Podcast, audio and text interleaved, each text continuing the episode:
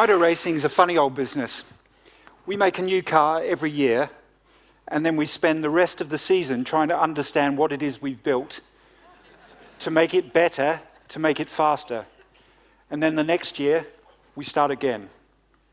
Now, the car you see in front of you is quite complicated. The chassis is made up of about 11,000 components, the engine, another 6,000, the electronics, about 8,500. So there's about 25,000 things there that can go wrong. So motor racing is very much about attention to detail. The other thing about Formula One in particular is we're always changing the car. We're always trying to make it faster. So every two weeks, we will be making about 5,000 new components to fit to the car. 5 to 10% of the race car will be different every two weeks of the year. So, how do we do that? Well, we start our life with the racing car. We have a lot of sensors on the car to measure things. On the race car in front of you here, there are about 120 sensors when it goes into a race. It's measuring all sorts of things around the car.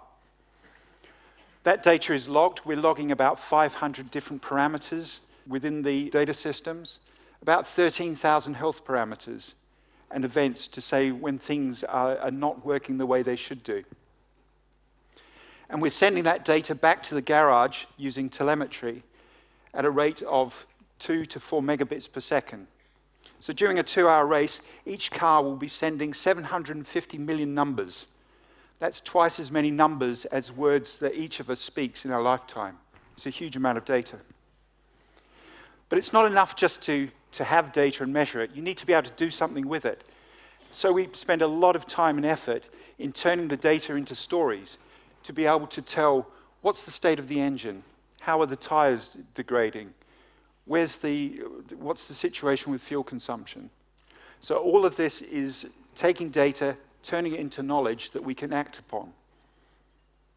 Okay, so let's have a look at a little bit of data. But let's pick a bit of data from another three-month-old patient. This is a child. And what you're seeing here is real data. And on the far right-hand side, where everything starts getting a little bit catastrophic, that is the, the patient going into cardiac arrest it was deemed to be an unpredictable event. This was a heart attack that no one could see coming.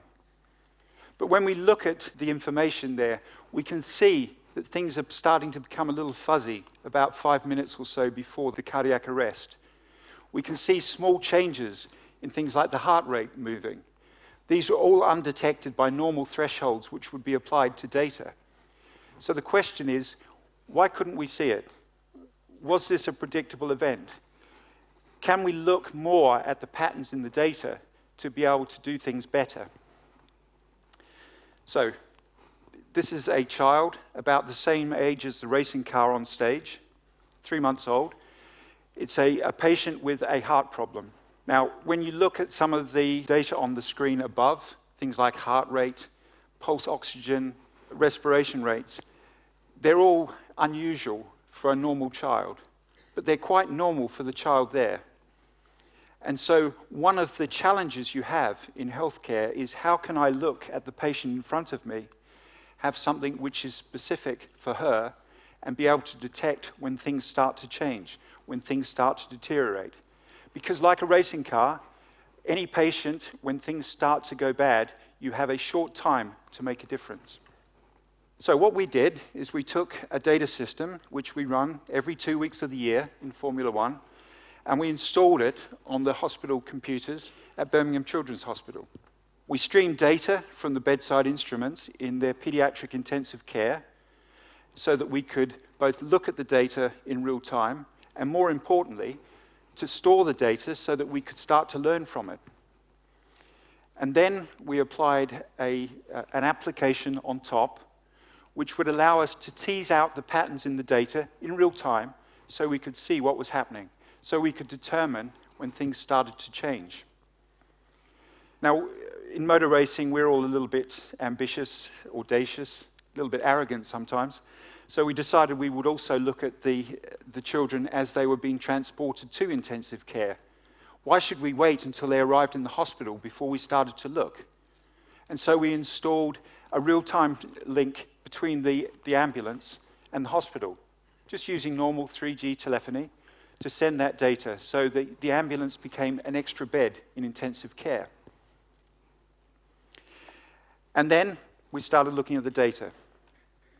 So the wiggly lines at the top, all the colors, this is the normal sort of data you would see on a monitor, heart rate, pulse, oxygen within the blood, and respiration.